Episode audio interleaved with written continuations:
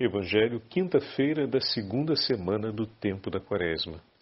O Senhor esteja convosco, Ele está no meio de nós. Proclamação do Evangelho de Jesus Cristo, segundo São Lucas. Glória a vós, Senhor. Naquele tempo Jesus disse aos fariseus: Havia um homem rico que se vestia com roupas finas e elegantes e fazia festas esplêndidas todos os dias. Um pobre chamado Lázaro, cheio de feridas, estava no chão à porta do rico.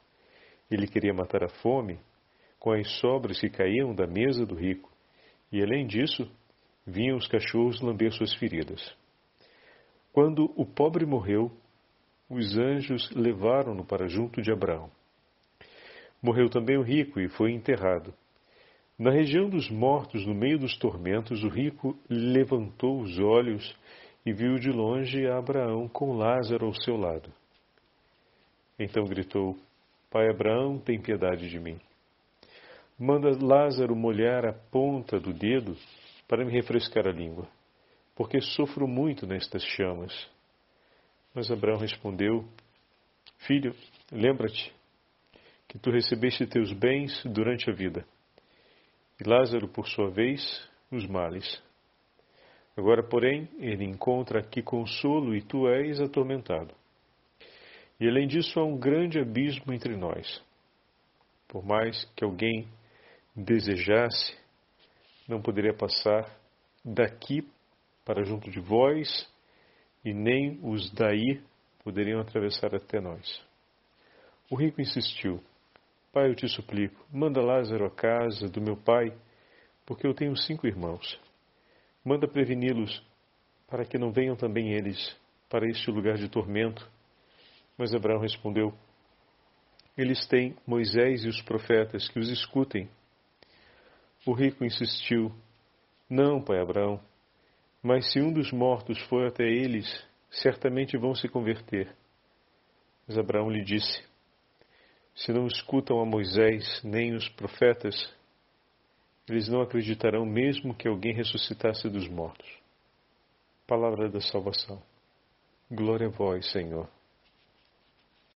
Quinta-feira da segunda semana do tempo da Quaresma, em nome do Pai, do Filho e do Espírito Santo. Amém.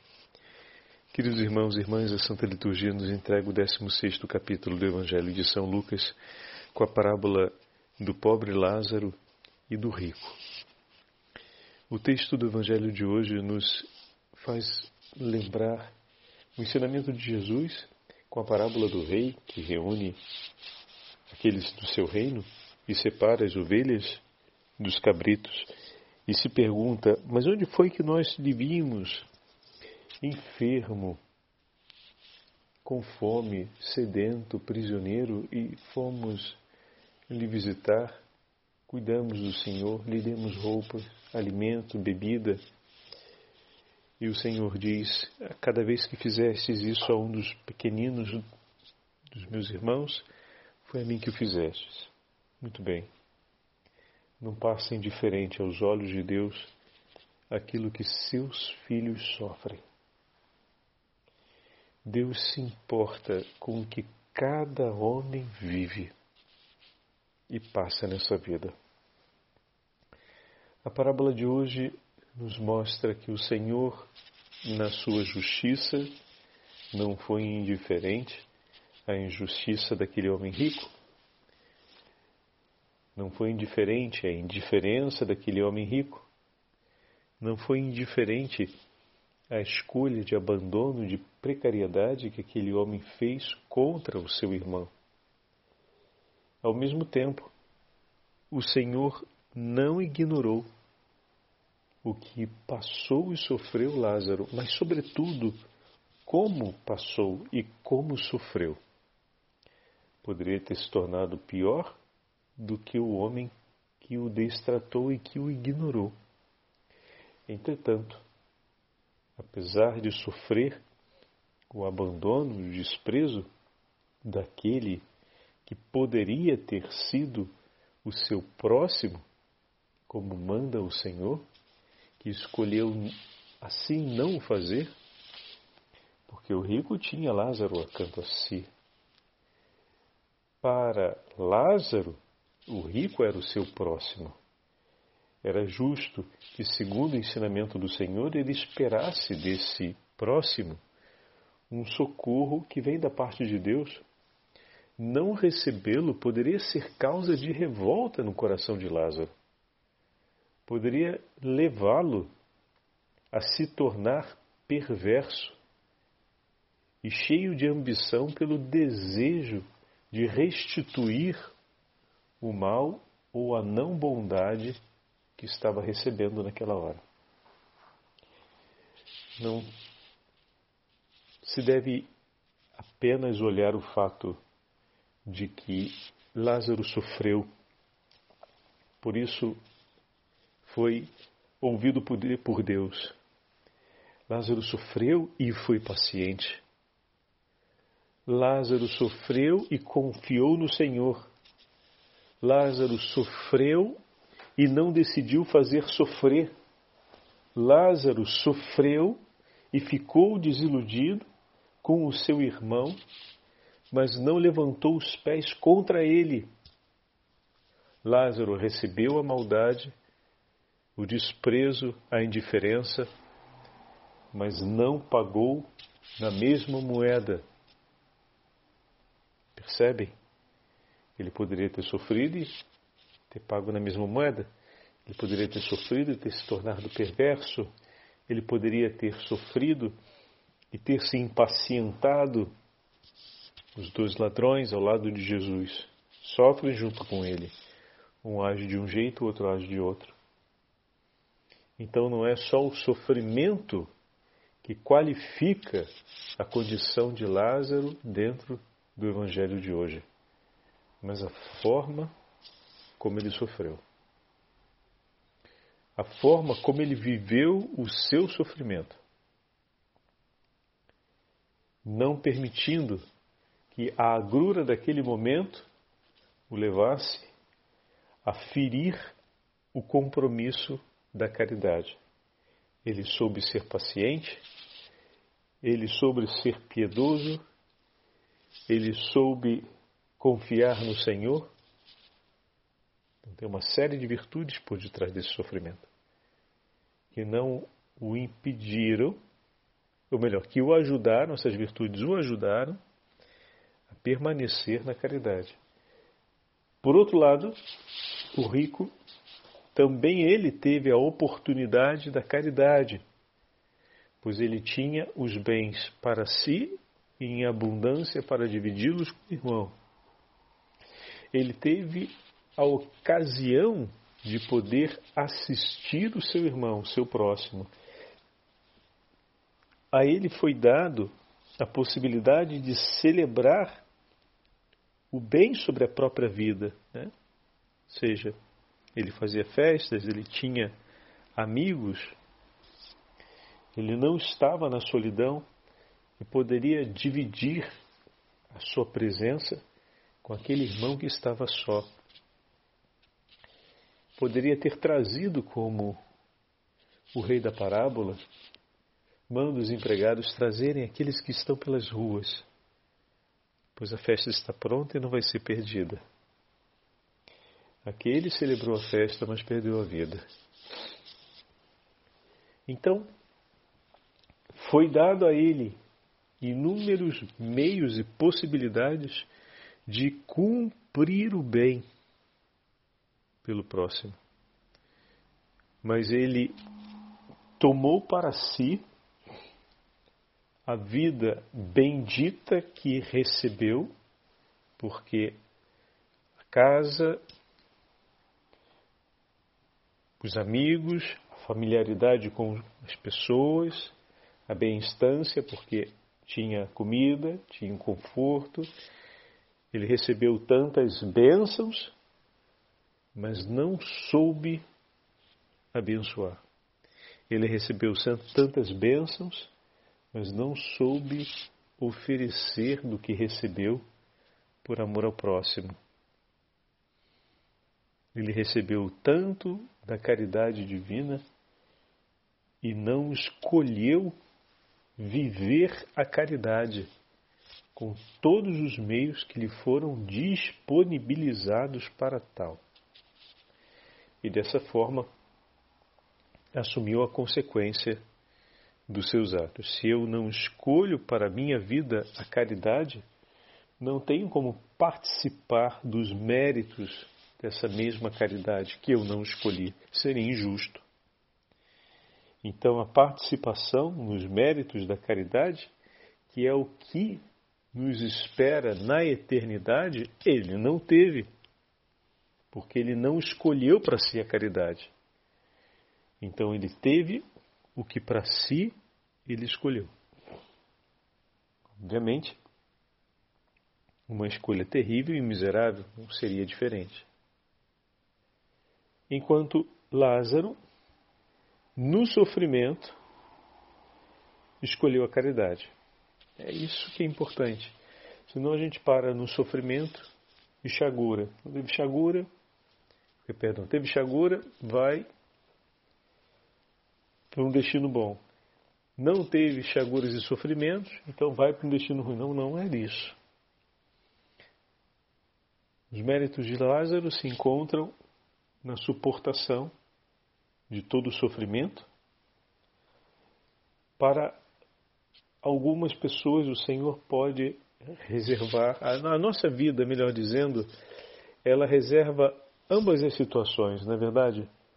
Não tem como a gente dizer que ah, nós nos encontramos nesse ou na, nessa ou naquela situação. A vida vai dispor para você, ou seja, diante de ti, momentos como esse do rico, em que você é chamado a praticar a caridade e a viver nas virtudes.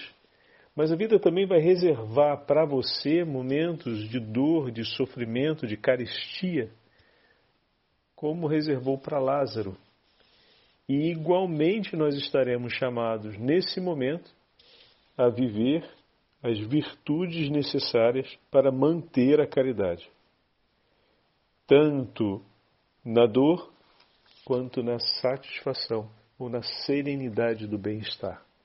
Em ambas as situações, nós somos chamados a viver a caridade. Importante ter isso claro, senão a gente trata de uma forma banal e fora daquilo que é o ensinamento evangélico, o texto de hoje. E em nada no Santo Evangelho é banal. Depois, dentro do texto aparecem vários outros elementos importantes. Os personagens não perdem a consciência de onde estão e o que sofrem. Também não perdem a capacidade de refletir sobre o que estão vivendo, a consequência de seus atos e a história de suas vidas, ou seja, não perdem a identificação com eu. Então a razão e a consciência são dois atributos que acompanham, mas também a memória. A memória dos vínculos que construímos ao longo da nossa vida. E mesmo estando condenado ao inferno, o rico vê, ou seja, os raios fulgurantes do amor de Deus e da sua misericórdia, eles penetram até o mais profundo dos infernos. Salmo 138, nada pode se esconder mesmo ao olhar de Deus. O esplendor do seu amor vai até as profundezas do inferno. E eles, na profundeza do inferno, conseguem ver os sinais, ou seja, o acontecimento da glória. E em meio a lamentos e horrores, ele se recorda da sua situação e pede auxílio. Mas o auxílio que ele espera não pode ser oferecido como ele quer, porque é justo que ele tenha o que ele escolheu. A gente, ouvindo o texto, é interessante porque Abraão, que aqui é a figura do próprio Deus, ele é muito categórico. Não, você não pode. Você não escolheu isso. Você escolheu isso. Você tem o que você escolheu. Não tem nada de injusto, não é ser misericórdia, não é pouca misericórdia aqui. Você não escolheu isso. Você tem, você escolheu. Não escolheu ficar longe? Então fique longe. Bendito seja Deus porque a justiça se cumpre. Se não tivesse cumprimento da justiça, não haveria esperança, né? Tanto que uma das coisas que mais fere a gente no ordenamento social é a impunidade. Ela que abre portas para tantos transtornos e desajustes sociais que nós temos hoje, a certeza da impunidade. Porém, diante da justiça divina, meu, não há impunidade. A misericórdia não é o certificado de impunidade por mérito. Não, não, não, absolutamente não. Escolheu, você tem, você escolheu. Foi isso, isso daí. Você vai, ter. Pega o que é seu. Né? Porque não te foi sonegada a possibilidade de escolher. Te foi dada e te foi dada com abundância de dons. É interessante que a distinção da parábola mostra que não tem do que reclamar, né, com muita evidência, porque não houve um momento de ambiguidade. Você foi muito abençoado e em todas as bênçãos que você recebeu, você teve a possibilidade de cumprir a escolha da misericórdia, do amor ao próximo, e em nenhuma delas você escolheu. E agora chegamos ao ponto que chegamos. Você está vendo as consequências, mas a sua escolha você já fez. Né? E aí ele intercede pelos seus familiares. Olha que interessante. Né? As pessoas apenadas ao inferno, elas ainda mantêm a memória da sua história. E que grande dor, né? Talvez essa seja a dor mais profunda de uma alma apenada, porque ela não se separará da memória de todas as ocasiões em que ela poderia ter escolhido a misericórdia, que teve nas mãos e não o fez. E os demônios as atormentarão com a lembrança disso. Que essa escolha não foi feita. Então, se é ruim lembrar de uma escolha que tivemos a chance de fazer com uma qualidade superior, ou seja, escolher em vista de um bem maior e assim suportar talvez uma contrariedade para poder cumprir aquele bem. E aquele bem deixou de acontecer porque a gente não queria suportar uma contrariedade, não queria suportar uma coisa que hoje compreendemos que era uma banalidade, era uma besteira, né? E nos lamentamos pela escolha que fizemos. Imagina você viver isso sobre a inteira compreensão da sua vida e ainda ter uma legião de demônios que te jogam na cara, te acusam e te ferem fisicamente e moralmente por causa dessa escolha que você fez. Então veja bem, isso é um inferno. OK? Ir para lá é daí para baixo. É daí para pior. Então, como a gente tem um paralelo de uma situação que pode ser muito concreta no nosso dia a dia, né? Algo que a gente deixou de fazer, que era possível, que estava ao alcance, porque aquilo dali nos exigiria uma contrariedade ou qualquer banal indisposição, e depois, quando a gente vê as coisas como ficam, a gente se dá conta de, puxa vida, caramba, deixei de fazer isso, que ia ser uma coisa tão boa por uma banalidade, né?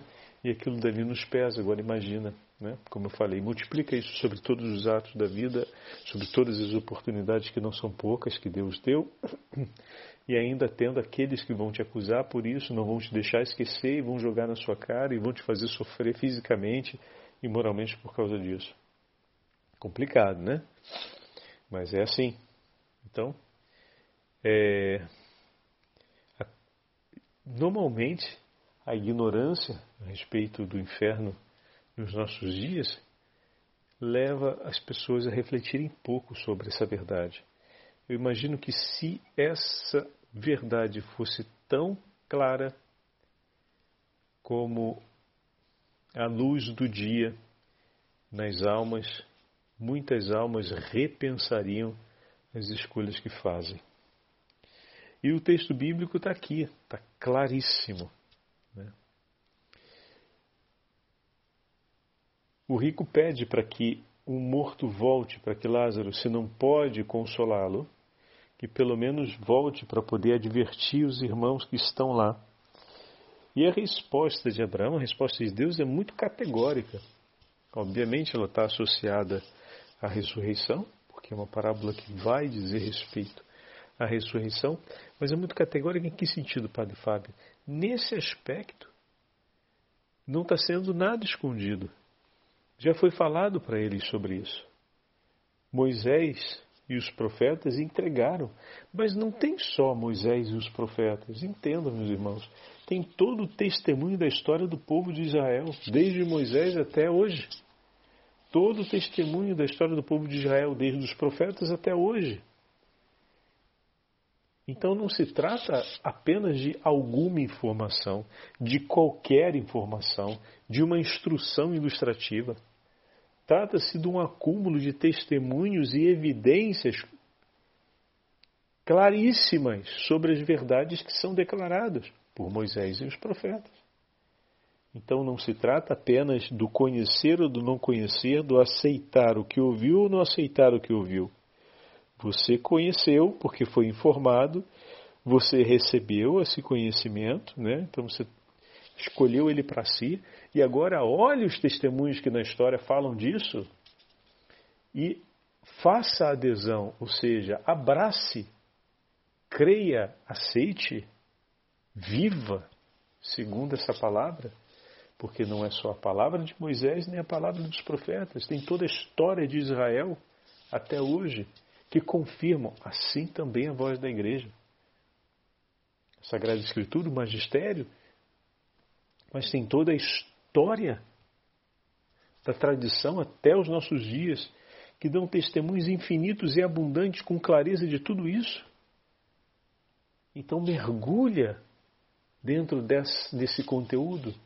Não se contente em ter a informação e compreender no sentido de sim, sim, eu fui informado, fiquei sabendo. Vive, entra, toma parte, toma para si, mas conheça. Porque não tem como falar depois que não foi nos dada a possibilidade a possibilidade está sendo dada por Moisés e os profetas. Não foi escondido deles.